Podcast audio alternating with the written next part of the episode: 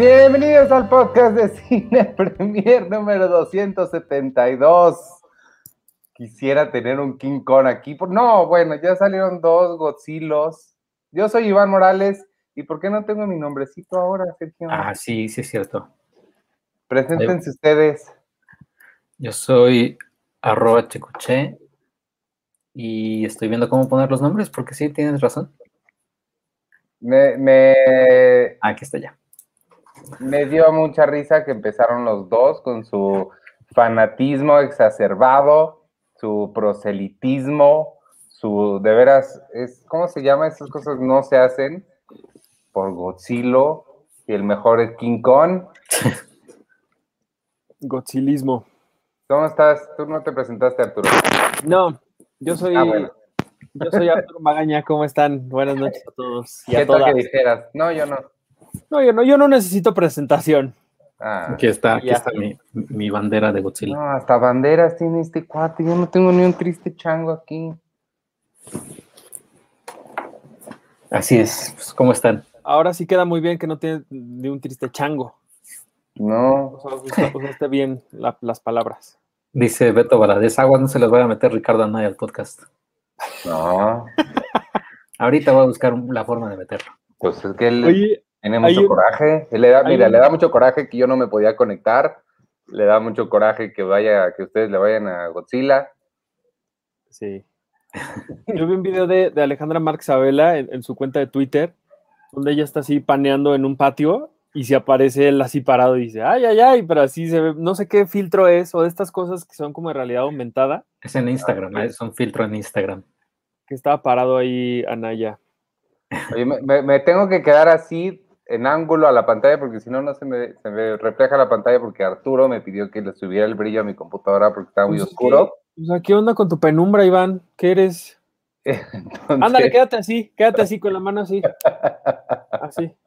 Si quieres, todos hablamos así, mira, así. Ay, ay, así voy a tener que estar. Oigan, ¿cómo están? ¿Cómo estuvo su semana? ¿Ya vieron el, el ya vi, ya, ya- ya sé que Sergio, sí, no sé si tú la viste, Arturo, usualmente estas cosas luego las ignoras. El, ahí está el muchacho este. El soldado del invierno. Sí, ya. Ah, no. Yo ya. ¿Tú ya la viste, Iván? Sí, sí, sí, pues eh, ya tú, tú la viste porque tenías estreno adelantado, entonces yo no la pude comentar. Este, no me encantó, ¿eh? No, eh, o sea, empieza lentón, empieza lentón. Pero, ah, o sea, sí, a mí no, o sea, empieza y ya después es luego, luego la, la, la secuencia de acción y luego nos frenamos ahí terriblemente. Bueno, no terriblemente, pero sí nos frenamos para, para el desarrollo de personajes, ¿no? Sí, pero no se me hizo in- tan ni interesante ni la acción ni el desarrollo de personajes. Y, y no me, se me hizo bien raro. ¿Por qué Falcon no tiene dinero? O sea, neta no les pagan en los Avengers. ¿Y Pues por qué no no. se dedica a dar pláticas? De- perdido un videoblog. Oye, un cameo. ¿Cuánto pagarías porque Falcon te manda un saludo? Se me hace muy raro que no tenga dinero. Pero se supone que son súper, o sea, vaya, también estaría miedo, o sea, sería ya muy tipo The Voice si, si comenzaran como a hacer su, su OnlyFans de, de, de Falcon o de Winter Soldier, ¿no? Así sí estaría medio raro.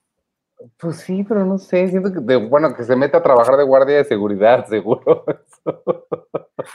Pues sí, eh, sí, está, bueno, a mí me gustó que el, el- e- ese hecho, ¿no? Así estamos defendiendo al mundo, pero lo hacemos como pro bono y pues sabe lo que sea su, su, su, su voluntad, ¿no? Ayúdenos. O sea, la pelea, la, la mayor pelea fue la de Falcon contra el banco. Falcon y su hermana contra el banco. Me cayó bien la hermana, eso sí. Y me gusta que están en, que están en Nueva Orleans, ¿no? Me gusta ese setting. Sí, sí, está en Nueva Orleans y, y- y Winter Soldier, no sé, creo que está en Nueva York. Sí, él se ve más como ciudad normal. Y chavo no me, no sé, a mí me sigue sin convencer este. pues, Sebastián Stan. Ajá, no, bueno, el personaje, como que no- nunca me ha. ¿Sabes qué pasa? Que como yo lo conocí como malo, nunca me he creído que sea bueno. Siento que en algún momento va a volverse malo otra vez. Ah, es, es, es, es Bucky, el amigo de, del capitán. Mira, dice Iván ese chimal, yo sí pago el OnlyFans de Capitán América. Sí, pero no es Capitán América, es Falcon. ¿De, de él lo pagarías? No sé, lo que sí vi el otro día, estuvo, estuvo chistoso, a ver si luego lo retuiteo, era una chica que hizo un TikTok de si existieran los superhéroes, ella trabajaba en una agencia de seguros y tenía su paquete así de, a ver, hola, buenas tardes, señora West. Sí, aquí, su paquete de seguros es el no sé qué. Sí, en, la, no sé, en, Reforma sí, estoy viendo que está peleando Hulk. Ajá, sí, el, edificio, ahí está su coche. Ok, sí, ya vi. O sea, era, como toda la, la, llamada de que le, que le hacían a los seguros, porque pues imagínate un mundo con superhéroes, pues pero, pero, me perdí la primera parte de eso. ¿Qué, ¿Qué, era un comercial o qué era? Era una chava que estaba haciendo como una parodia, así un chiste. Ah, un sketch. Como un sketch de TikTok. ¿No te acuerdas? Hubo una serie, ¿cómo se llamaba? Con este Aved. Con Aved y Vanessa Hodgins. Ajá, que era justamente eso, era una agencia de, seguros que se dedicaba a cubrir todos los desmadres que hacían. Y le fue, le fue medio mal. No sé si alguien ahorita que nos vea se acuerda. No, la cancelaron luego, luego. Sí.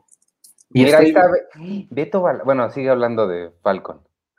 No, no, no. Órale, Omar López, a un baile Tama. Muchas gracias, Superchat. ¿Teorías del final del episodio? ¿Qué, qué, teorías hay? Pues. Es, es Mephisto, es Mephisto, el, el, Capitán América, el que aparece al final es Mephisto. Ah, sí, cierto, es que sale una persona vestida de Capitán América. No, lo que me gustó del episodio es que es Falcon, o sea, él dice, ¿sabes qué? Pues el, escudo es nada más de, del Capitán América, y pues, o sea, él me lo dio en una, en una bonita ceremonia, lo que sea, bueno, así, en un momento emotivo, y yo no puedo, o sea, tal cual es el Capitán. Y al final, así es, pues, ¿qué crees? Miren, es este nuevo Capitán América, y él se queda así como de, chale, o sea, pues, o sea, él me lo dio y, y yo no tuve como el valor, por así decirlo, o o la confianza para aportarlo. O sea, sí se siente como en, deuda, pues.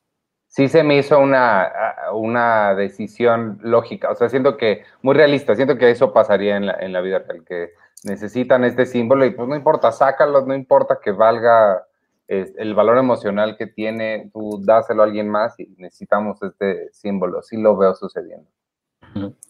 Sí, y la serie de Vanessa Hudgens se llama Powerless. Powerless, sí. High School Musical. High School Musical Superheroes. Ahí está, mira, qué rápido eres, ¿cómo hiciste eso?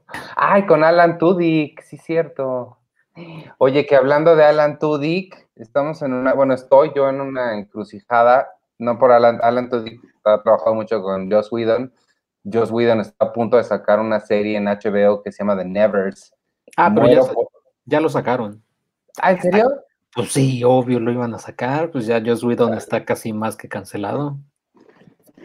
Bueno, de todos tengo muchas ganas de ver la serie, sí, la, sí, siempre me ha gustado mucho Joss Whedon, no sé qué hacer con eso. Sí, eh, tú eres muy fan de Joss Whedon, o eres fan de Joss Whedon, y, cómo ves con todo esto que le está pasando con, Buffy, con, con este Angel, ¿era la otra? Angel nunca la he visto, nunca fui fan, pero Firefly, este y Dollhouse. Entonces, sí, no sé, digo, mira, sabes que ese es el conflicto en el que todos tenemos que aprender a vivir. Eh, la verdad es que sí me siento mucho más en conflicto con Joss Whedon que con Woody Allen. Puedo, o sea, por más que me gusta Woody Allen, puedo vivir sin él, pero, pero Joss Whedon sí, me, híjole. O sea, es como, como, a nivel televisivo es como Aaron Sorkin, o sea, los dos son cosas que yo corría siempre a verlas. Entonces, no sé, pero mira, por lo pronto, Buffy es más que, que Joss, es también Sarah Michelle Gellar y, y Alison Hannigan y toda esta gente. Eh, Firefly es, es, Nathan Fillion más que nadie y, y Dollhouse, pues el, eh, eh, Eliza Dushku. Entonces me voy con el cast, al elenco lo seguimos apoyando y, este, pues, es mi única respuesta, Sergio. Este es el, estás ah, eh, preguntando cosas que la humanidad como sociedad no hemos podido resolver. Arturo, ¿tú qué harías? ¿Tú qué harías si de pronto uno de los, uno del casting de Friends se, no, se, se, se, se va rumbo a, a, la carretera llamada cancelación? Híjole. O sea, Courtney Cox o alguno de ellos así. Bueno, creo que serían los hombres. No, pero puede, o sea, también pueden ser, no sé, por ejemplo, Courtney Cox así que tenga comentarios, no sé, racistas o X, ¿no? Así que diga algo así, fucking Mexicans o algo así, una cosa horrible. Ajá, ¿no? O sea, que salgan así, empleados, empleadas, empleados domésticos de, Lisa Kudrow salen porque dicen que ella los maltraba. No sé. Sí.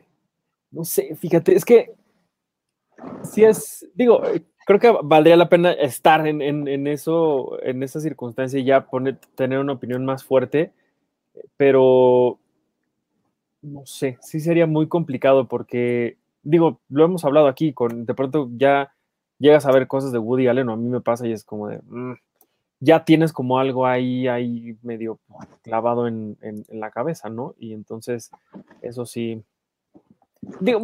Los personajes sí, siempre han querido cancelar a Ross por muchas razones, y evidentemente, eso sí lo hemos hablado muchas veces aquí. Una cosa es ver las, las series, las películas con tus ojos del presente y no entender que eran otras épocas, otros momentos. Por más bonita que se vea Friends en alta definición en sus televisiones, es una serie de los noventas y eso no se nos debe de olvidar. Entonces, pretender como que hoy Ross sea diferente, pues eso nunca va a suceder. La serie es la serie y nunca va a cambiar. Lo que sí podemos hacer es no repetir personajes así. Si hoy un Ross o un Ted Mosby, que por ahí ponían también, existiera en la actualidad, ahí sí sería muy diferente y ahí sí sería, ahí sí lo podríamos cancelar. Pero yo, así como decir, no, ya no hay que verla nunca porque Ross se molesta porque su esposa y su otra esposa tienen este, a su hijo, y, no, o sea, esas cosas. Pero lo que sí sucede es que empiezas a recontextualizar las cosas y ya una vez que te vuelves consciente de estas cosas, vuelves a ver esos chistes y quizá ya no, ni siquiera funcionan tan bien o para esta nueva visión que tienes de las cosas, han dejado de funcionar. Lo que sí quisiera, este, lo que creo que sí tenemos que dejar de hacer es dejar de hablar de la cultura de la cancelación y cambiar esa frase por cultura de hacerte responsable por tus actos porque no es nada más cancelar por cancelar, es fuiste un ojete, esto es lo que resulta cuando eres así y la gente decide ya no quedarse callada, ¿no? Este, claro. Eh, debemos decir, eh, Penny no está porque está en un, eh, entró a un taller, curso, este, entonces le toca en estos días, va a estar faltando algunas semanas, pero salúdenla en las redes y la pueden saludar ahí.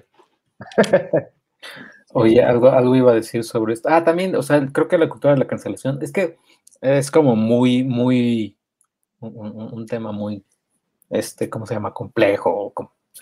Eh, eh, estoy, tratando, estoy tratando de encontrar la palabra, pero lo que sí siento es que hay algunas personas, no todo, no todo el mundo. O sea, creo que en Internet ya no vemos así nuestro feed de Twitter y lo que sea, y qué padre, ¿no? Pero puede haber algunas personas, algunos usuarios que que digan, wow, este contacto que, o sea, que incluso yo conozco, acaba de postear que, que, les, que se siente medio este, ya, ya conflictuado por X personaje que leyó de una, de una novela, o no sé, cualquier cosa, ¿no? Y entonces ese tweet que hace su amigo o amiga tiene 45 retweets, ¿no? Y entonces tienen esta sensación, puede, pueden haber personas que tengan esta sensación de yo quiero también poner mi granito de arena. Y entonces están buscando, así capaz están viendo un día, como dice el dicho, o están viendo un día Game of Thrones, o Lost, o lo que sea, y, algo les salta, y ya, ya lo, voy a postear ahorita. Ojalá pegue y entonces me vean como el, como el de la bandera de la cancelación de la semana y, que, vean, y que gracias a mí se enteraron de... Y eso, parece que entonces ya entran muchas personas y esa persona multiplícala por 10 mil y a cada ratito ves un tweet de, ay, es que creo que Scarecrow en Batman Begins es en realidad un acosador porque no sé qué, y es como de puta, o sea, así es como de... Sí, ¿sabes qué, les, qué, yo les diría a esa gente? Esto no se trata de ti. sí, Y que además el contexto importa. O sea, puedes ver una escena de algo, puedes ver un diálogo de algo y, y no necesariamente eso significa lo que parece que está significando, ¿no? A lo mejor si hay un contexto por ahí que vale la pena también analizar. Hay gente que sí, no necesita mucho contexto para que sepamos que son unos, unos seres bastante asquerosos, pero hay veces que sí, ¿no? En el que de pronto un video de 10 segundos en Twitter no te dice absolutamente todo lo que tienes que saber para emitir una opinión. Y eso a veces sí a la gente se le conflictúa ahí un poco. entender. Pues. Pero sabes que estaba escuchando que también, igual en una de esas lo quieren a cancelar, y también podríamos hablar de eso, a King Kong, porque King Kong, King Kong, él se enamora de la, de la chica y se la lleva sin su consentimiento. Sí, cierto. Y ahí La la ponen hasta ba- a bailar. Y la ponen a bailar, luego se la rapta y la- se la lleva hasta el edificio más alto de Nueva York. Exacto. Pero tiene muchos niveles, porque a él también lo agarraron, lo pusieron en cadenas, se lo llevaron a un país que no era el suyo. Pues sí, pero eso no le da derecho a hacerlo con otra persona. No, pero oye, bueno, ¿y qué tal está King Kong contra Godzilla? ¿O es Godzilla contra King Kong? ¿Quién va primero? Godzilla, Va Godzilla contra King Kong. sí es. Esta Eh, es continuación directa de El Rey de los Monstruos. Eh, sí, y de Kong Skull Island. ¿A ti te gustó Kong Skull Island? Tú sí la viste, ¿no? Este, Iván, me imagino. Sí, eh, eh, no, no tanto. Me acuerdo que quería muchísimo, o sea, la película se esforza muchísimo por ser este Apocalypse Now. Ah, claro. y este, no, no, no le sale tan bien. Me acuerdo que me gustó mucho los colores, el- la, la fotografía de, de Skull Island me gustó. Eh, Tom Hiddleston está padre, pero, pero sí, no, no, no me encantó. Me gustó más eh, Rey de los Monstruos. Me gustó la idea de, de los demás eh, titanes que andan escondidos y cómo, pues, y, me gustó la idea de Monarch. Eh, esta agencia, creo que si se enfocara la película hacia allá, si fuera tipo X-Files, como en esta agencia que se dedica a buscar y catalogar a los titanes, eh, sí hubiera estado interesante. Eh, pero sí tengo ganas de ver esta. Es el, es el director de Death Note, ¿verdad? Sobre todo es que la, la anterior fue Gareth Edwards, el de... eh, No, ese fue, ese fue Godzilla. La, Ese la- fue el primerito Godzilla. Ah, Se fue Godzilla. ese Godzilla creo que ya no forma parte de, de esto que están contando, ¿sí? Sí, sí, forman las son, están los, conectadas las cuatro: Godzilla, eh, Godzilla Rey de los Monstruos, Kong Skull Island y esta de Godzilla versus Kong. Y el Mm. director de, de Godzilla, el Rey de los Monstruos, es ay, Matthew algo, McConaughey, ah, no, algo. Eh, y Perry. no, y el de, el de Skull Island es el de Jordan Wolf no sé qué, el que hizo una muy indie. Este, tú la viste, Iván, que, que recuerdo que Ah, caray. eh. The Summer of algo, no sé qué. Bueno, X. Ah, The Kings of Summer, sí. Esa, ajá. Sí, cierto, ya. No me acuerdo cómo Eh, se llama, pero sí. Y esta, pues, es de- Adam Wingard es como, junto con Garrett Edwards, son los más como conocidos directores que han trabajado con estas franquicias. ¿Y a ti qué te pareció, Arturo? Tú que la, tú que la viste. Híjole, este, la fui a ver hoy y, y la, la vi después de haber leído muchos tweets de, de muchos colegas vi- y haber visto que le pusieron 25 estrellas a la película y, y demás. Ya, cabrón, pues qué será, ¿no? Así ha de ser así como una, una cosa eh, espectacular. Y de cierta forma lo es. Eh, es visualmente muy entretenida, demasiado entretenida tanto que, que, le pasas que, que sea la cosa más inverosímil, la cosa con menos sentido que hayas visto en mucho tiempo. Piensan ustedes en esta secuencia de, de Rápidos y Furiosos donde están en una carretera, digo, en una pista de un avión sin fin. sí. Bueno, pues esa sensación de, ¿qué pasa con esto? La sientes toda la película. Todo, todo lo que sucede, lo que dicen, lo que hacen, que se mueven de Hong Kong a Estados Unidos en dos segundos, que unos niños se meten a, unas, a unos lugares súper mega secretos, de, así peor que los, los militares y demás, y nadie los- les dice nada. O sea, Todo es súper inverosímil, nada tiene sentido, pero vale mucho la pena ver a estos dos agarrándose a, a madrazos y resolviendo todo cuando se dan cuenta que los dos tienen a una mamá que también se llama Marta. Y eso pues... Motra, salva Motra. ¿Por qué Oye, dijiste ese nombre? Que sí quiero hablar de Justice League al ratito, ¿eh? ahorita que termine, pero sigan. Pero sí, sí es un espectáculo para... Sí, para verlo en una pantalla muy grande, Sí. como dice Iván en su defecto, pegarte mucho a la televisión, pero sí es, una, sí es una película que se tiene que ver en el cine, porque muchas veces hay, mu- hay mucha gente que lo dice, es que los efectos especiales, sí, En este caso, todos los efectos visuales y todo lo que conforma a, vaya, a estos dos que se tienen que ver eh, agarrándose como se agarra a, guamazos, eso es lo que luce, eso es por lo que vale la, la, ida al cine y verla en la pantalla más grande que ustedes puedan encontrar, ¿no? Eisa González, eh, Demian Bichir, eh, Millie Bobby Brown, Dios mío, que alguien quite, haga después un, corte de la, película donde quiten todo lo que ella hace y dice, porque es súper mega de relleno. Oye, chance la ponen de Superwoman o Batwoman o alguien. ¿A poco? Esa, yo no, esa, nota no vi. Pero sí, o sea, vale mucho la pena. Digo, ahora que hemos visto mucho esta de, ¿vale la pena irla a ver al cine? Sí. Esa es, o sea, la respuesta es sí. y es, es, una película, e, e, es, un espectáculo visual, pues, y, creo que, les digo, por eso es que le pasas todo. O sea, son dos horas en las que te la pasas súper bien, en el que, en el que sí disfrutas bastante, bastante todo lo que ocurre ahí, incluso las cosas que terminan siendo tan inverosímiles como lo que les digo. Sí, o sea, la, la Godzilla, la, de Gareth Edwards, tenía, era, o sea, yo, yo no, a mí no me gusta tanto, se me hace aburrida, los, los humanos son aburridos, era muy oscura. Era muy oscura. La de King of the Monsters, los humanos eran terriblemente aburridos, o sea, e, esos sí eran ya para morirse del aburrimiento, las pelas eran muy buenas. Eh, Skull Island, o sea, está padre, pero pues yo no soy tan Team Kong, así que X. Y esta, los humanos no son aburridos, los humanos son simplemente idiotas y tontos, o sea. Y de relleno. De relleno. como, lo puse en la crítica, la, Eisa González tiene la mejor frase hacia uno de ellos es, no, no voy a decir quién, o sea, no voy a decir qué personaje, pero hagan de cuenta que uno de ellos, uno de los monstruos, este, empieza a destruir todo, ¿no? Otro está como en una casita asegurado, tranquilo, porque si lo sacan, pues se va a pelear con el otro. Entonces, este, ya no, este, pues, este monstruo que estaba en la ciudad destruye todo y demás. Llega eh, Alexander Skarsgård con una, otro humano y le dice, oye, es que, ¿y si, lo, ¿y si sacamos a este personaje porque necesitamos hacer una cosa? No, es que no sé. Ándale, por mí. Bueno, va.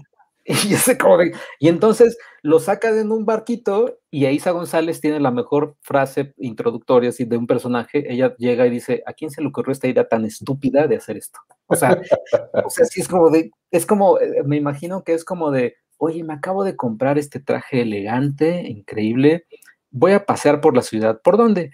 Pues llévame a Tepito, en un viernes en la noche, para, para caminar a gusto. Si es como de, güey, y así cada decisión, cada humano toma, toma una decisión que dices, no puede ser, o sea, y lo que decía Arturo, unos niños ahí, hagan de cuenta, imagínense que si fuera el mundo real, que unos dos niños y un adulto llegan a la Casa Blanca y se meten al búnker. Al búnker y todo eso, y ya no, y los descubre el, ejército, ¿qué haría y qué hace el ejército? Los lleva con Donald Trump. O sea, si es como de güey, o sea, pues los sacas ahí, no, no, llévaselos al jefe, al mero mero. Y es como de güey, ¿para qué se los van a llevar al mero mero? O sea, la verdad es que cada, cada decisión, y estos personajes también están en cada momento específico de la trama, para que la trama avance. Pero sí dices, güey, o sea, o sea es, es, tonta, es estúpida. O sea, en, en el cuestión de los humanos es estúpida, es la película, o sea, es muy tonta pero divertido, o sea, se las pasas, ¿eh? dices, bueno, va, órale, ya, ya, nada más dame a la pelea del chango y, del, y de Godzilla. Es que, es como estas películas de serie B que uno ve por la sangre, por las, por las secuencias extrañas, por, vaya, donde la historia es un poco lo de menos. O sea, e, en términos muy, no sé, mundanos, esto es como un poco como el porno. O sea, tú le picas y pues no estás poniendo la atención a si esta señora necesita que la arreglen el grifo y, no tiene como, pa, como pagarlo, ¿no? O sea, es, tú quieres ver lo que quieres ver y esto es lo que, lo que por lo que funciona la película. Está, hay muchas cosas de relleno, pero cuando ves a, Godzilla y a, King Kong eh, peleando y a otro personaje más que aparece por ahí, vale la pena. Mephisto. Todo lo demás es como de, eh, eh, Mephisto. Todo lo demás es como, ah, está bien, ándale, pues, ¿no? O sea, pero, pero justo es eso, es, es un espectáculo muy visual en el que, ándale, ese es el tercer personaje que aparece y es un gran, una gran sorpresa. Todo lo demás es irrelevante, es, es tan irrelevante y tan, de verdad, tan, tan sin chiste que cuando lo vean, se van a reír un montón. Y es como de, ¿qué? ¿Cómo que estaban en Estados Unidos y ya están en Hong Kong? Y de pronto, por ahí cuando la vean y, uno de los personajes le habla a su papá y le dice, papá, estoy en Hong Kong. Y el papá aparece dos segundos después en Hong Kong. Es como, les falló un poco la geografía en esta película. Eh, entonces sí, sí, les digo, es muy mala, pero, pero vale la pena. O sea, a veces la pregunta es esa, ¿no? Que luego yo hasta se la hago a choque. Bueno, pero sí está bueno o no. Pues sí, sí, está buena, la vas a pasar bien. Pues no es, no es de Oscar, no vamos a escribir un libro y una tesis sobre, sobre esta película. Es lo que es, lo que todos esperábamos y pensábamos que iba a funcionar. Y por fortuna lo hicieron bien. Sabían que el espectáculo eran estos dos y un poco más de, de una, una sorpresa por ahí y ya y eso al menos creo que lo hicieron que se viera y brillara bien, como la gente lo quiere ver, en, sobre todo en una sala de cine. ¿Cuál es la sorpresa? ¿Hay otro titán? Pues este, el que ya puso Checo aquí en la foto. ¿Cómo se llama este perro? Este, Chems. Chems, ajá.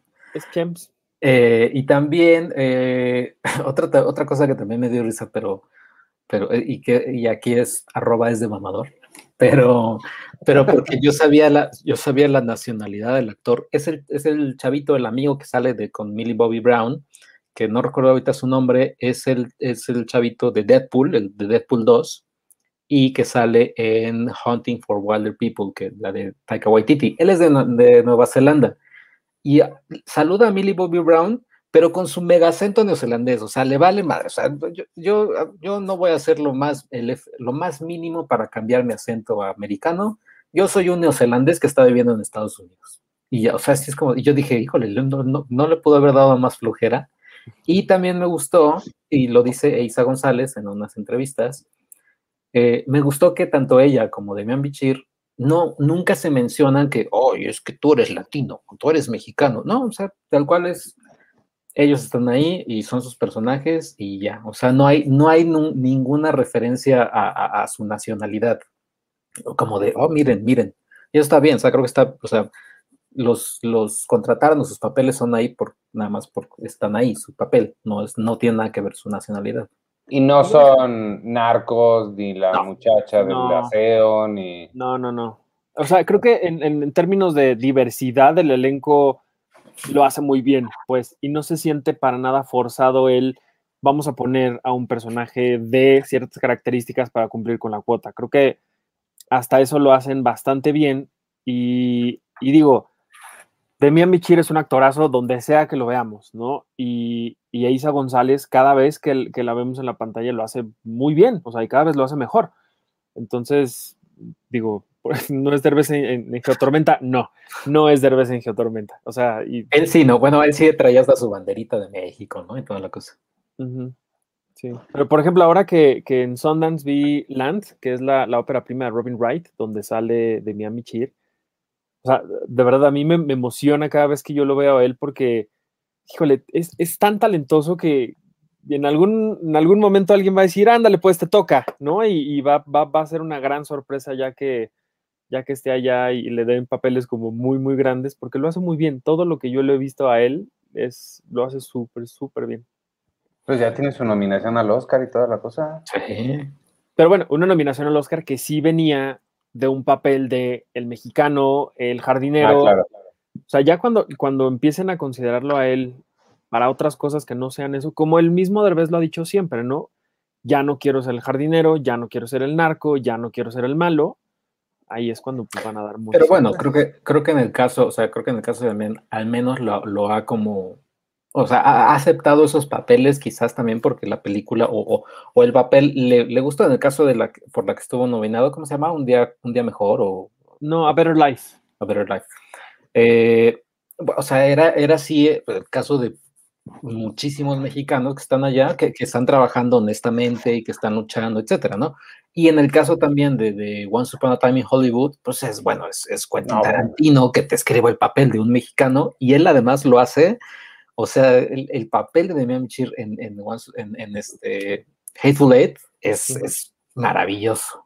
Ahorita estoy, estoy haciendo una lista de, me voy a ir a Tarantino, por, he vuelto a ver en este último año casi todas, estoy volviendo a ver ahorita Bastardo sin Gloria. Me gusta mucho Tarantino, ¿eh? Nada más quería añadir eso. Sí, no, Tarantino, Tarantino creo que cualquier, o sea, ha de ser, ha de ser una delicia platicar con Tarantino, porque bueno, te ha de sacar así. Tarantino y Edgar Wright, quiero escuchar el podcast. Uf. Platican Tarantino y Edgar Wright, porque bueno, de ser, o sea. Ya les he platicado, ¿no? Cuando fui a- al Junket de, de Había una vez en Hollywood, me tocó entrevista con Margot Robbie y Tarantino juntos en la mesa. Y, se- y lo que, tal cual lo que dijiste, se pone a hablar Tarantino y hasta Margot Robbie así. Nada más escuchándolo Sí. embobada, porque sí, habla muy padre. el- el- y ya va, a sacar, ya va a sacar su libro, ya pronto sale la versión novelizada y expandida de Había una vez en Hollywood. Y Órale. recuerdo, y recuerdo que entrevisté a, Demian Bichir por, por Godzilla vs. Kong y sí le pregunté, oye, ¿cómo se siente sobre todo leer? Y al ver la película, pues ya me imagino también, o sea, ¿cómo se siente leer un guion donde, o sea, estás ahí así, y de pronto entonces Godzilla, o sea, King Kong le da un puñetazo a Godzilla y Godzilla se cae al mar y Godzilla entonces le avienta aliento atómico y King Kong se lanza, o sea, y él me decía que es- estaba muy padre, eh, que, que- que eso, el, el nivel de detalle estaba muy bien. Pero pues también se rió cuando le dije, pero pues tú has leído también un guion de Tarantino, ¿no? Y dice, pues sí, obviamente ese es otro, son otros niveles, pero, pero el guion de Godzilla vs. Kong sí él menciona que es muy, que es tan detallado que ya te, que, que a la vez es muy divertido y se imagina todo lo que, lo que está ahí en pantalla. Que sí, leerlo ha de haber sido increíble. Sí, ha de ser bien raro leer eso y decir, o sea, tenerlo como una posibilidad real de que ahí vas a estar, sí está. Que te- y, que te lo tengas que, que estar imaginando mientras lo lees, ¿no? Eso, eso también debe ser muy, muy bueno. Porque como está Chimps ahí con el bat, así hay un momento donde Kong, pues se ve en el tráiler, ¿no? Donde Kong tiene como este bat hacha, este, que le va a tirar un, un, un madrazo a Godzilla, así de ser chistoso todo Sí. eso. Oye, nada que ver, pero hablando de Demian Bichir, eh, Danica, que es una película de Michael Rowe, mexicana, que estrenó hace unos meses en, algunos cines, va a llegar ya en abril a Amazon Prime Video, no recuerdo bien la fecha, 15 o 17. Tengo, yo eh, tengo una entrevista con él que, por ahí anda y espero compartírselas ahora que salga en, Amazon y puedan verla porque pues es también esto que a mí me da mucho gusto, que de pronto esta gente que ya está en otros mundos y, que siempre están también al pendiente de lo que sea que, que puedan hacer aquí en México. Y él me lo decía, que en algún momento alguien, así un director de una película importante, muy buena, que él había gustado, le dijo, no, pues es que yo te quería para esta película, pero ni siquiera te hablé porque tú has de cobrar un montón y en dólares.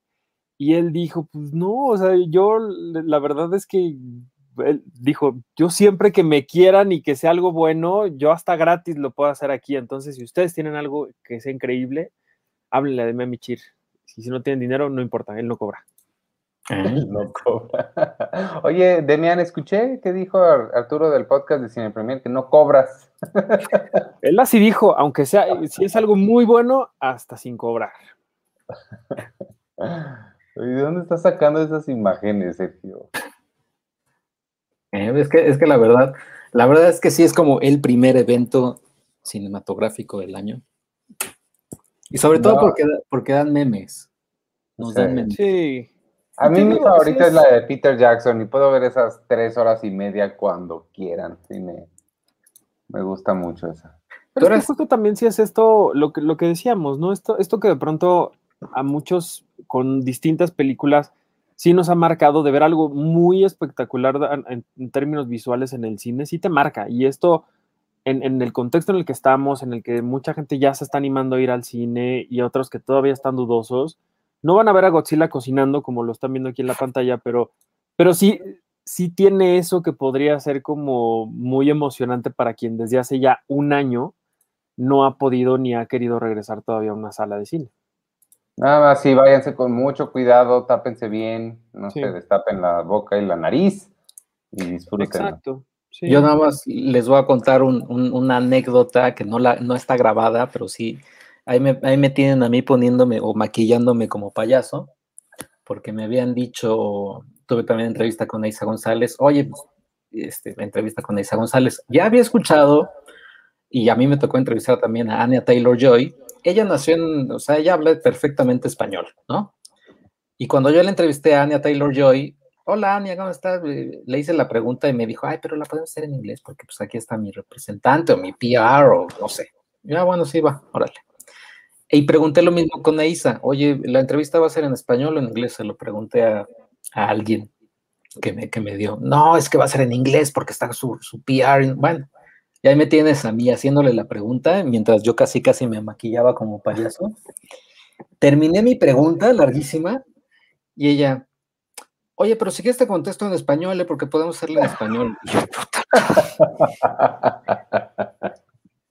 Y, ya, o sea, este, pues sí, ya dije, no, sí, ahora le va. Eh, recuerda que la, pregunta que le hice pues fue de, que yo y no sé ustedes, tú, Iván y Arturo, yo, por ejemplo, recuerdo ver las películas, más que nada las de Godzilla y la serie de televisión, la caricatura, etcétera, en Canal 5, eh, y por eso yo, fui, yo soy más Team Godzilla, porque pues, tuve ese, ese como background. King Kong casi no, lo, o sea, no las pasaban, y por eso yo casi no, no hice clic y tengo mi muñeco de King, de Godzilla, etcétera. No, yo soy... Le hice la pregunta a ella y ella sí dijo, sí, yo recuerdo también verlas en Canal 5 y demás, pero pues sí, yo era un poquito más King Kong. ¿Te dijo literal en Canal 5? Sí, sí, sí, me dijo. Es que ella sí vivía en Ciudad de México, pues sí dice, sí, es chistoso que lo digas porque sí, yo con mi hermano las veía en Canal 5 también.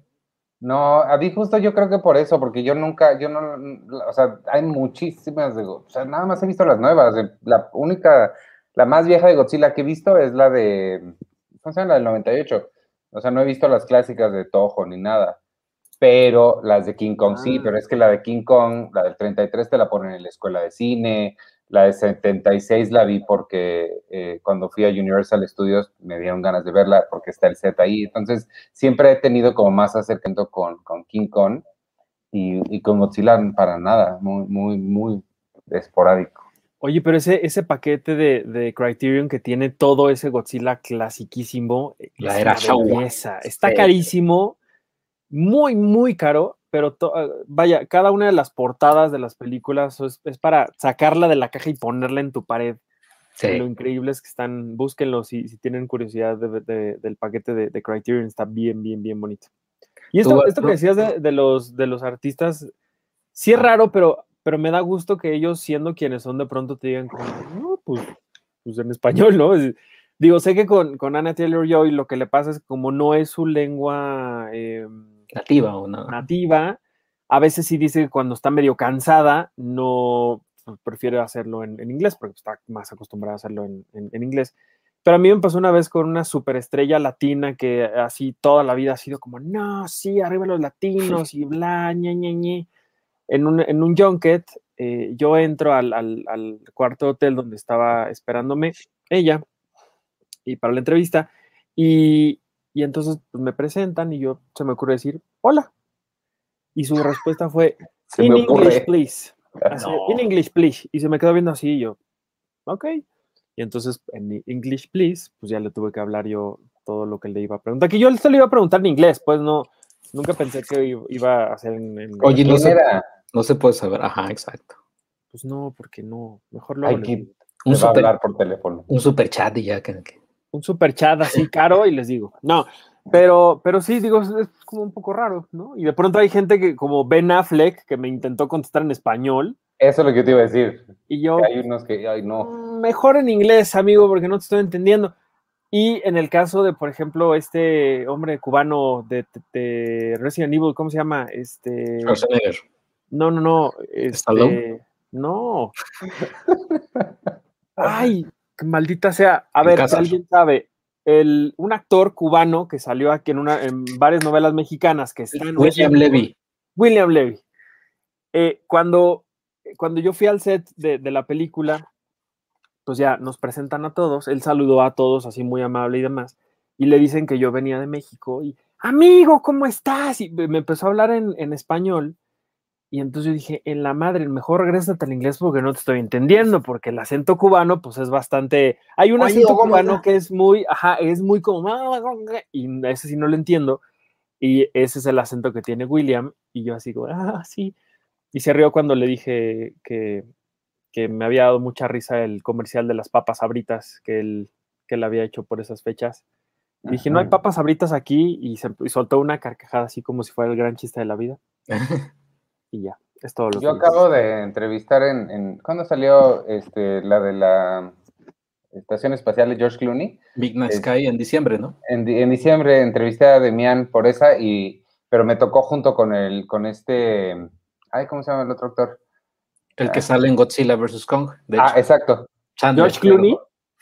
qué George Chan- Clooney. No, este Steve Chandler o Dan Chandler o no sé qué.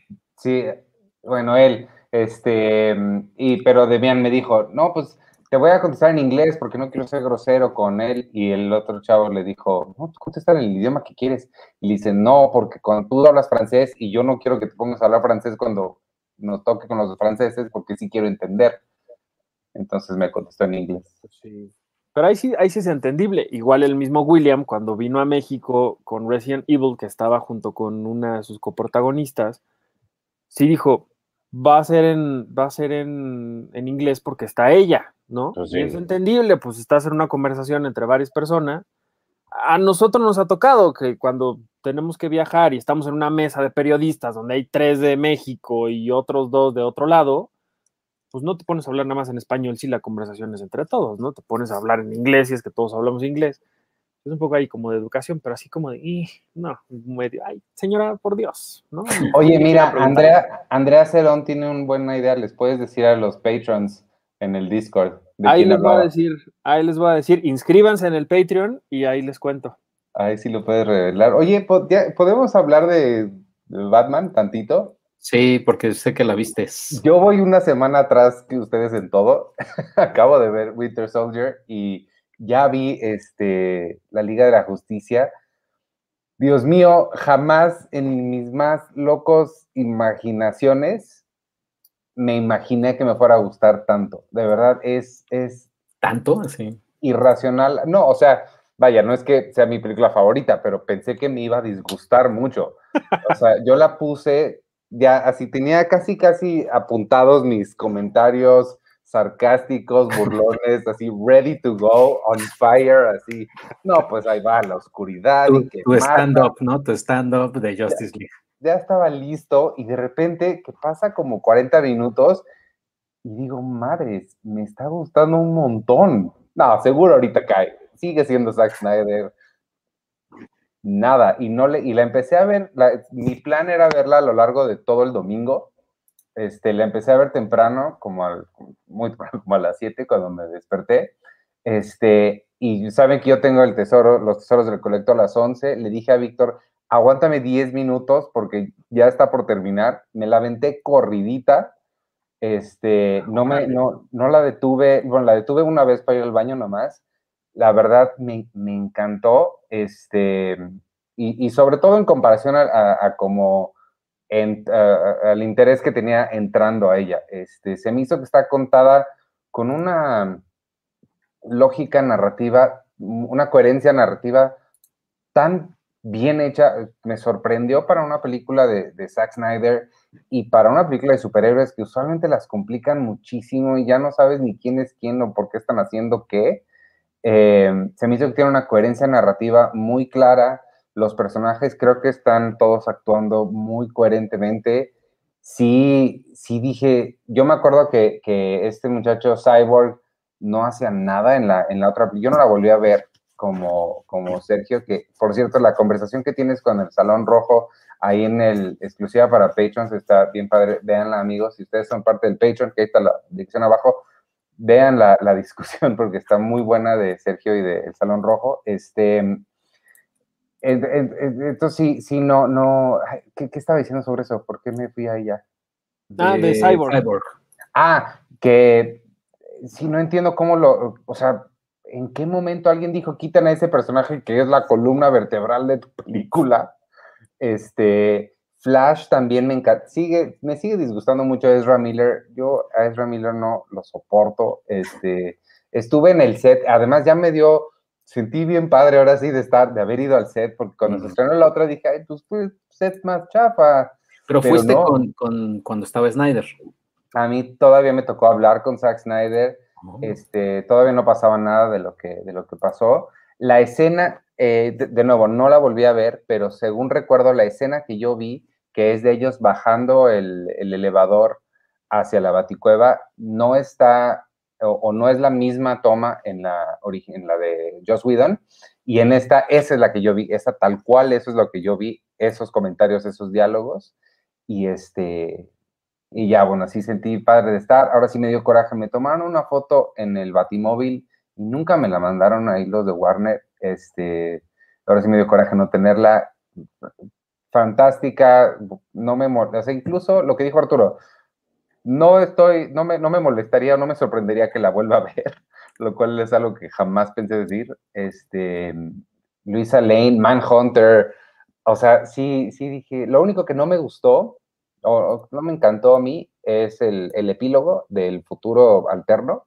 Ya, eso sí dije, ya, tu película se acabó, ya, forget it.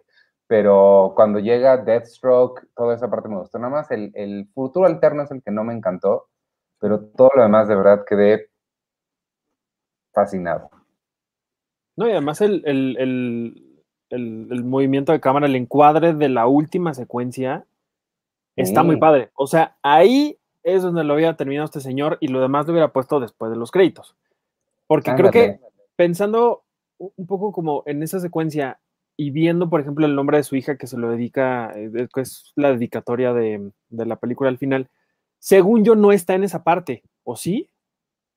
Ah, el, nombre de ella, porque creo, porque si hubiera sido su, el nombre de ella o la dedicatoria a ella, despuésito de esa escena, ahí sí hubiera sido como el señor, que le liberen lo que quiera y ahora como están pidiendo que ya revivan su Snyderverse, ándele, si quiere.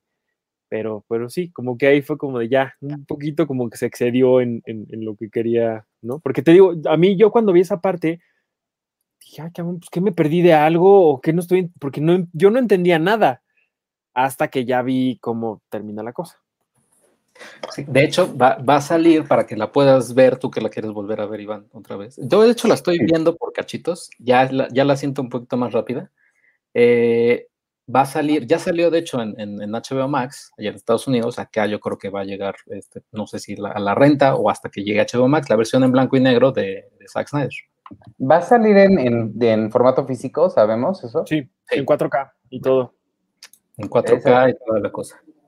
Esa sí la quiero. No, de verdad estoy, o sea, se te hizo cansada, entonces no me acuerdo si, dijiste eso la, vez pasada que le hablaste. Sí, o sea, se me hizo, o sea, creo que también para ti, ¿no, Arturo? O sea, yo vi, la, vi que llevaba una hora y dije, madre, o sea, pensé que ya llevaba dos, pero llevaba una. Pero ya la segunda vez que la vi, que, que la estoy viendo, ya la siento más, o sea, más rápida, más, como que más conectada, pues.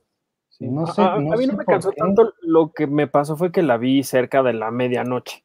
Ah, Entonces ya a la mitad, ya a las dos horas, dije, no, ya, o sea, no voy a ver las otras dos, y sobre todo porque yo sabía que, por lo que había leído, que esas últimas dos horas y particularmente la última parte era lo mejor dije, no la voy a, no la, no la quiero ver así todo adormilado, de malas, cansado. No, mejor la veo mañana.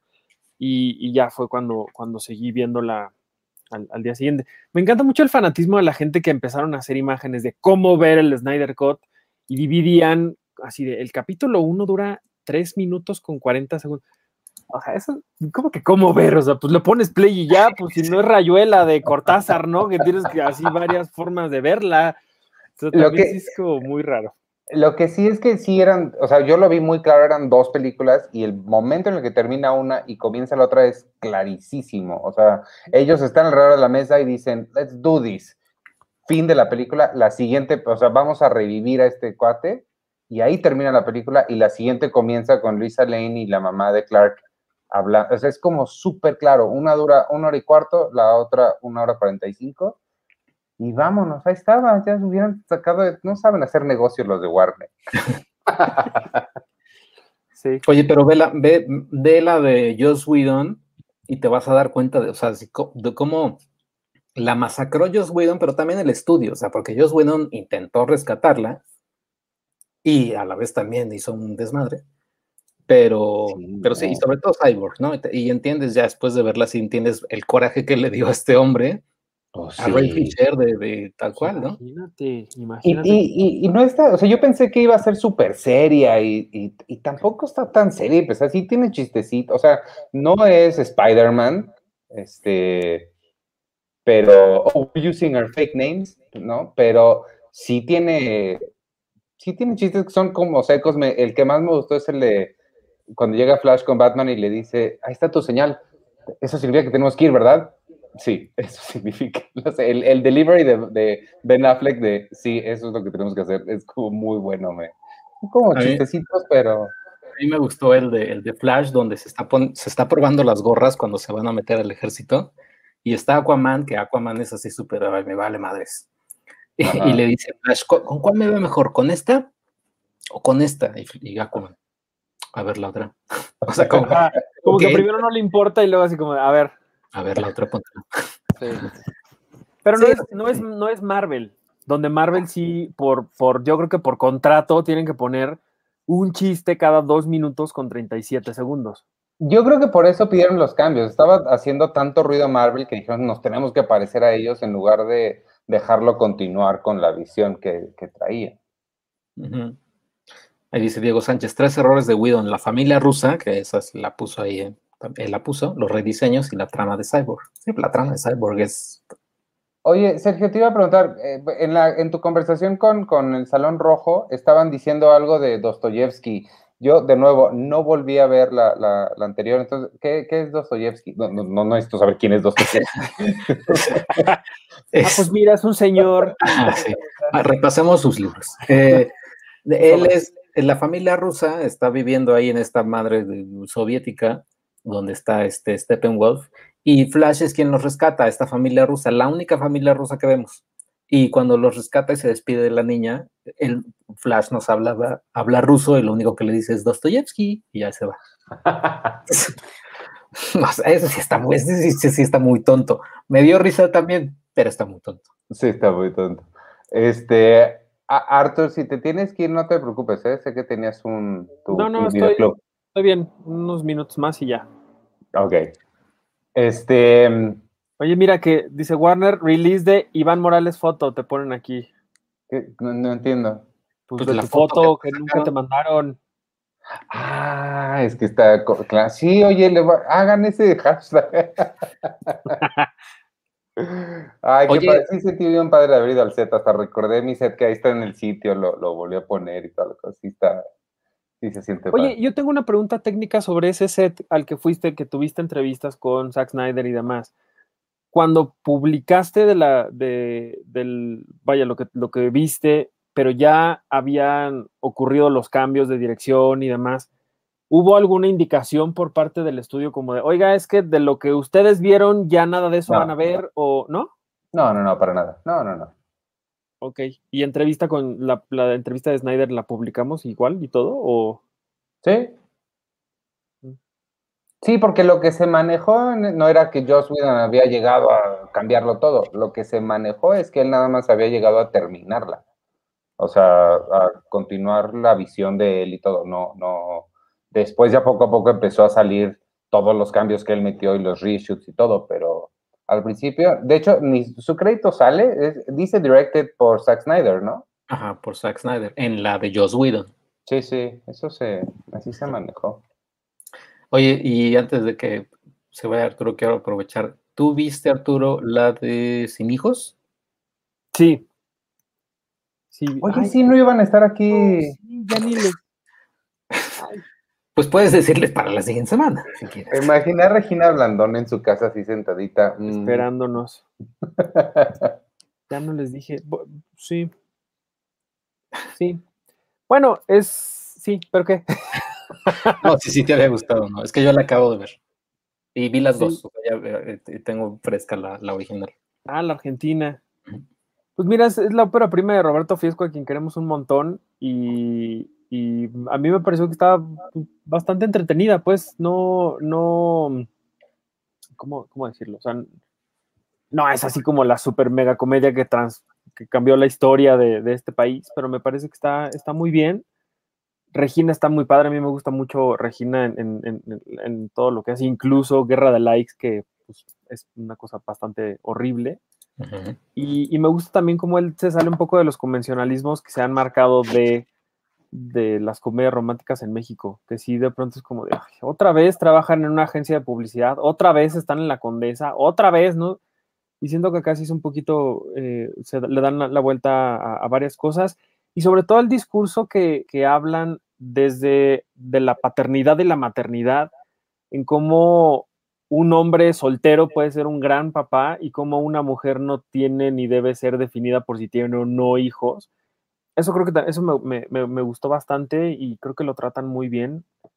Y digo, quienes conozcan el cine de Roberto Fiesco, que, quienes hayan visto sus cortos y, y, y, y Quebranto, su documental, van a ver en todo el diseño de producción de la película muchísimas cosas que son, que son de él. O sea, por ejemplo, en este lugar que es una tienda de, de música, hay un montón de postales, hay un montón de fotos de, de, películas clásicas, se escucha la música de José José, por ejemplo.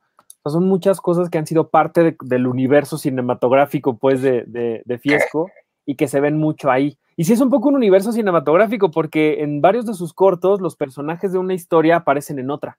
Y en esta película, en lo, hay, por ejemplo, están en la calle y atrás hay un póster de un cortometraje de Julián Hernández, que es eh, el vaya, Fiesco le ha producido todos sus cortos a, a, a, Julián, ¿no?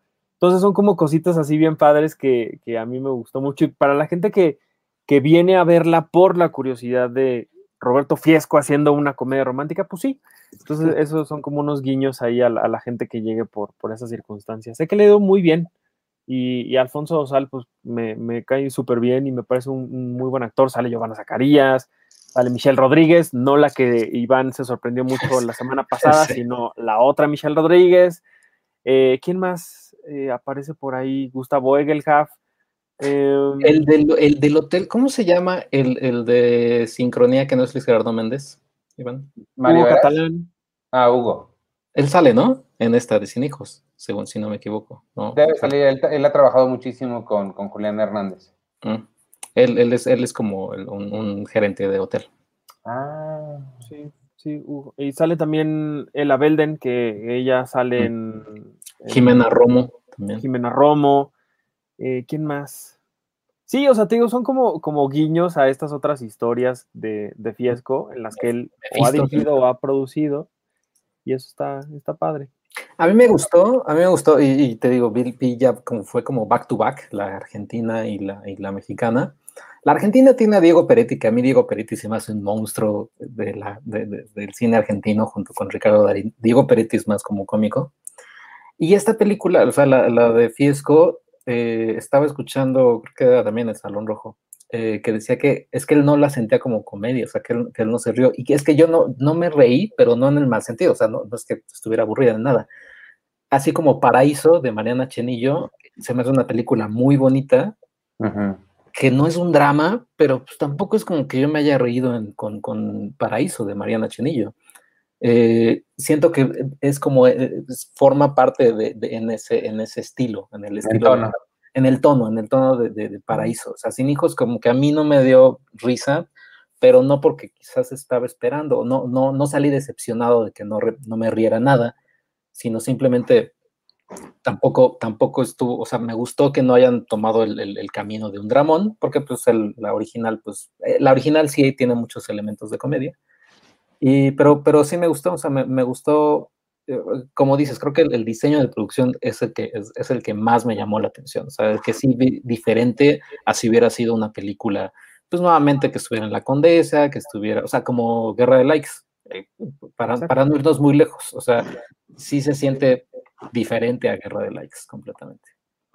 Sí, porque siento que aquí sí hay una historia que contar y en Guerra de Likes es como, ¿no? Como que de pronto ahí está, hay películas que, que parece que te van a contar algo, pero como que a la mitad se les olvida o en toda la película se les olvida y es como, mm.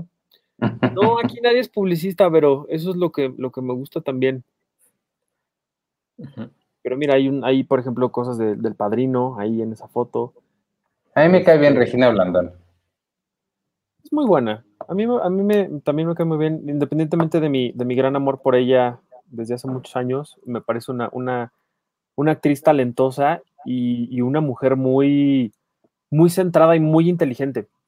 Y de pronto se llega a pelear con, con muchos bots y gente horrible en, en redes, pero la forma en la que les contesta también es muy padre.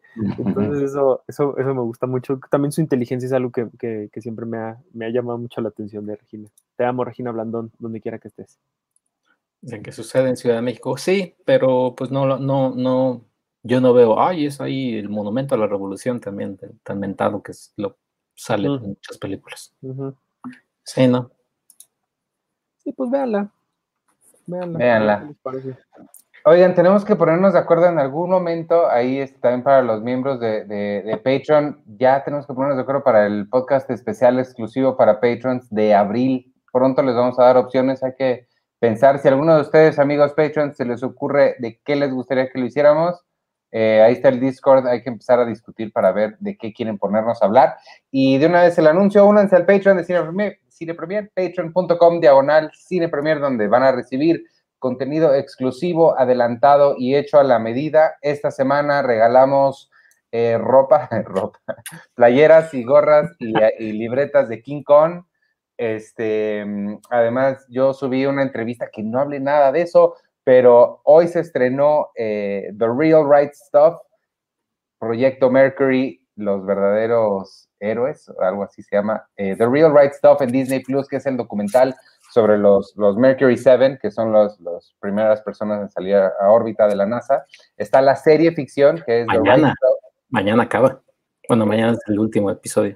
Mañana es el último episodio. Está ¿La estás viendo, Sergio? Sí, sí, lo estoy viendo.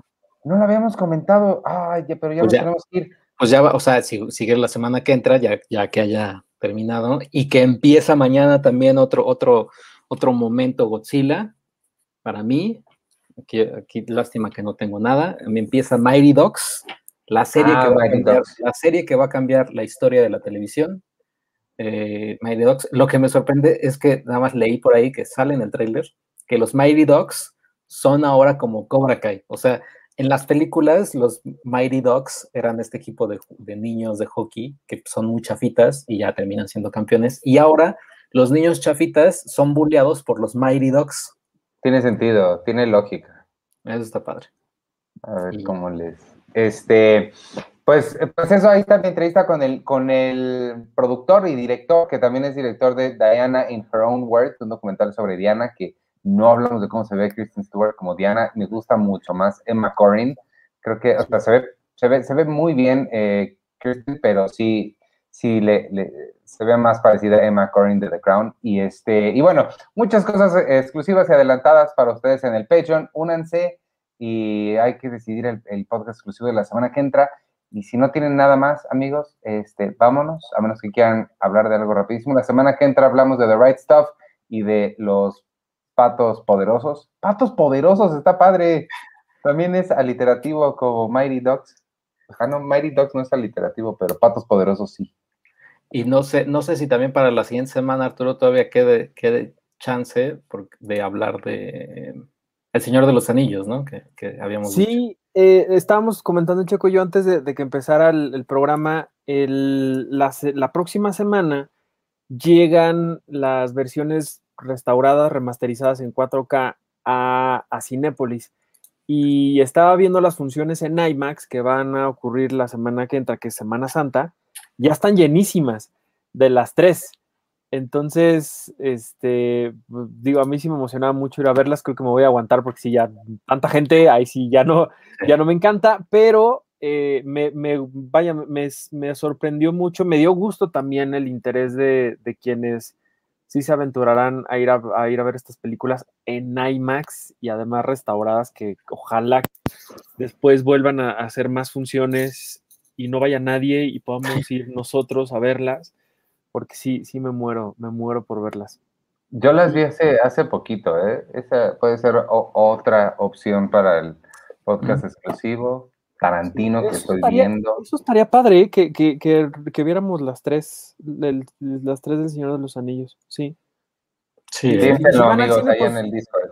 Y si van al cine, pues cuéntanos cómo les da y cómo es la experiencia de volver a ver estas, estas joyas en estas pantallotas. Que de las funciones que, que preguntabas, Checo, estaría, estaría bueno saber cuántas funciones va a haber al día, porque son películas de tres horas y media. Entonces, No creo que muchas, pero. Sí, según yo, sí, a lo mucho dos, o sea, porque nueve horas, no creo que esté abierto el cine nueve horas, o pueda estar abierto nueve horas. No, porque abren a las 12 y tienen que cerrar a las 8.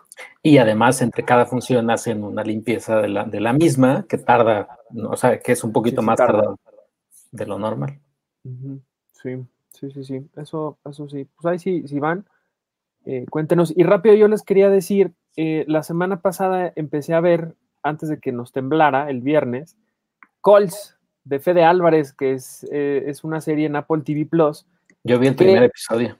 E, es una locura. Es, piensen en, esta anécdota de, la guerra de los mundos narrada por, por, por Orson Welles y cómo él, nada más con sus palabras, eh, aterró a la gente que estaba escuchando la transmisión en la radio un poco Coles hace eso en, a través de Apple TV. Es una pantalla que lo que, empieza a suceder es, se, marcan como estas barras de sonido y esta forma en la que se distorsiona eh, como una línea cuando está eh, como, no sé, midiendo la intensidad de un sonido, no, no sé cómo explicarlo.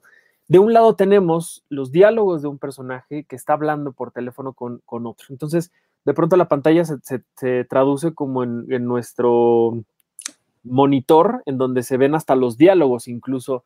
Así, ¿Ah, como en pantalla. Como lo vemos aquí. Y de pronto las imágenes empiezan a, crear cosas bien extrañas, muy... ¿Y esa es toda la serie? Sí. Sí, son capítulos de 8 o 10 minutos a lo mucho, pero la forma en la que se desarrolla el trabajo sonoro de cada uno de ellos sí te mete mucho en el, en el suspenso de lo que está sucediendo. Todas tienen como una tonalidad medio apocalíptica y, la mayoría son eh, o, cuentan con, gracias, onda sonora, dice Iván, em, cuentan con pues, actores de, renombre y está muy, muy interesante el experimento y además pues Fede Álvarez que pues es bastante... una, una, una, una garantía de que lo que él haga pues va a ser va a ser bueno. Entonces a mí me, sorprendió muchísimo. Sí, o sea, es Lily Collins, o sea, está Lily Collins, está este Mandalorian, ¿cómo se llama? Este Pedro Pascal. Pedro Pascal. Eh, o sea, el cast de voz es impresionante y para mí, o sea, yo solo he visto el primer episodio, igual hoy me he hecho el segundo. Lo que me gustó mucho es que ustedes, o sea, como dice Arturo, son, son los, los diálogos están escritos en la pantalla Aquí en esta imagen está en inglés, o sea, yo lo que pensé y no quería es que tuviera que leer todos los subtítulos abajo. No, es un trabajo también en, términos técnicos que se hizo, me imagino, no sé si en Apple en Estados Unidos o para todo el mundo, se, subtituló estos, estos, eh, esta línea que dice, you, is everything okay, está en español. Y, y, también está, o sea, está padre porque estás interactuando como también Fede Álvarez quería que interactuáramos en, esto. Está basada en una serie francesa, hay que decirlo también, es una serie francesa, pero se hizo el, remake en Estados Unidos. Y más que, o sea, además de ser una serie, o sea, yo sí me lo estaba imaginando casi, casi como una instalación en un museo, como, como algo, o sea, algo que ya rebasa el, el, el, término de serie y ya, no, ya estamos en, una, en, un, en, un, en un lugar donde podríamos decir, esto es bueno, esto sí podría ser arte en un museo, o sea, tal cual. O sea, entras, en una sala y vámonos. Sí, sí, y, porque además, como bien dices, no es que aparezcan las palabras nada más que estás escuchando traducidas al español, sino que las mismas palabras también se, se, modifican conforme la, historia va aumentando. Es decir, importa mucho en, dónde están colocadas las palabras eh, en, en la pantalla, pues no nada más está una persona hablando de un lado y aparece la otra del otro, sino que de pronto las palabras empiezan hasta moverse con, estas ondas sonoras. Sí es una locura, pues es, algo muy, muy interesante que, que puede ser un poco muy, muy efecto de la pandemia, sí, pero muy bien aprovechado, porque mm, vaya, el sonido siempre ha sido muy importante y cuando de pronto empiezan a construir este tipo de atmósferas, como por ejemplo lo hacen en Sound of Metal, que por cierto ganaron los mexicanos el sindicato, el premio del sindicato de sonidistas. El sonido se convierte en algo fundamental para esto. Y cuando estás hablando de algo que te provoca mucho, mucho miedo, mucho, mucha como angustia o, intriga, aquí lo hacen increíble. O vean el primero y si no les gusta, les invitamos un café o algo porque de verdad está muy, muy bueno el, Wow, pues la vendieron súper bien, sí suena bien buena. No tenía idea, idea de esta, de esta serie. Apple TV, dijeron. Apple, Apple TV Plus. Ahí anda. Wow. No, te, pues sí. no te confundan, no se confundan, el primer episodio se llama The End. O sea, yo, yo primero como que deja cara y como que siento que lo voy a ver medio mal. No, no, el primer episodio se llama The End, el segundo The Beginning. Y después ya tienen otros nombres. Oye, y, y, véanlo, digo, si tienen curiosidad, yo me eché el, el, el, primer capítulo dos veces, la primera fue en inglés y la segunda en español porque está doblada al español. Y el trabajo del doblaje al español dice tal cual lo que estamos viendo en la pantalla, porque me, me intrigó cómo, o sea, cómo iba a ser eso, tal cual lo que aparece en la, en la, en la pantalla, lo, lo dicen también en español. Ah, pues suena muy bien. Este, pues ahora sí, ya vámonos amigos, porque yo todavía tengo que ver Seinfeld y hay otras ocupaciones. Este, a las nueve y media voy en vivo con Carlos del Río para Seinfeld, un episodio a la vez. ¿Ahí apareció la actriz de Arrested Development en algún episodio? Ay, Jessica Walter, no tampoco la mencioné. No sé si sale en Seinfeld, pero, pero sí gacho. Sí, le voy a preguntar. Pero es la mamá de Arrested Development. Sí, sentí gacho. Sí. Ni modo. Este, pues ahora sí, si no tienen más amigos, vámonos. Eh, ay, ¿por qué tienen que venir a arruinar la fiesta, hombre? Este, vámonos, nos vemos la semana que entra. Yo soy Iván Morales y me pueden seguir en arroba Iván Morales y en todas las redes sociales de Cine Premier. Para quien nada más esté escuchando esto en audio y no sepa por qué dije eso, porque alguien en los comentarios ya se puso a hacer spoilers de Godzilla, lo cual de verdad, amigos, o sea, bueno, este, acuérdense, únanse al Patreon donde no suceden esas cosas porque todos nos llevamos bien y está bien padre esa comunidad. Patreon.com, diagonal, cine premier. Nos vemos ahí para platicar. Arturo nos va a revelar el nombre de la persona que no le quiso dar entrevista en español. Y hay que decidir el podcast exclusivo para Patreons de la semana que entra. Eh, adiós, despídanse ustedes. Eh, yo soy el Robo Chicoche. Cuídense mucho. Eh, no hagan, eh, pues traten de no salir a, a vacacionar, ¿no? Este, pues piensen. Ay, sí, por favor. Este, no, no, no le hagan caso al decálogo. Este, ni a Gatel. Ni a Gatel, ni nada, quédense mejor en su casita un ratitito más, es casi lo último, ya estamos arañando, pero, pero sí, este, cuídense mucho. Y, y, pues ya, y acuérdense, yo siempre voy a seguir, aunque haya salido ya la película, yo siempre voy a seguir en mi campaña de Godzilla. King Kong number one. Eh, Raúl se llama Mariana Chenillo. Ah, sí. Qu quien está dirigiendo Soy tu fan la película. Mira. Bueno, yo soy Arturo Magaña, me pueden seguir en arroba Artur HD y nos vemos la semana que entra. Vean calls y ya. Ya. Adiós.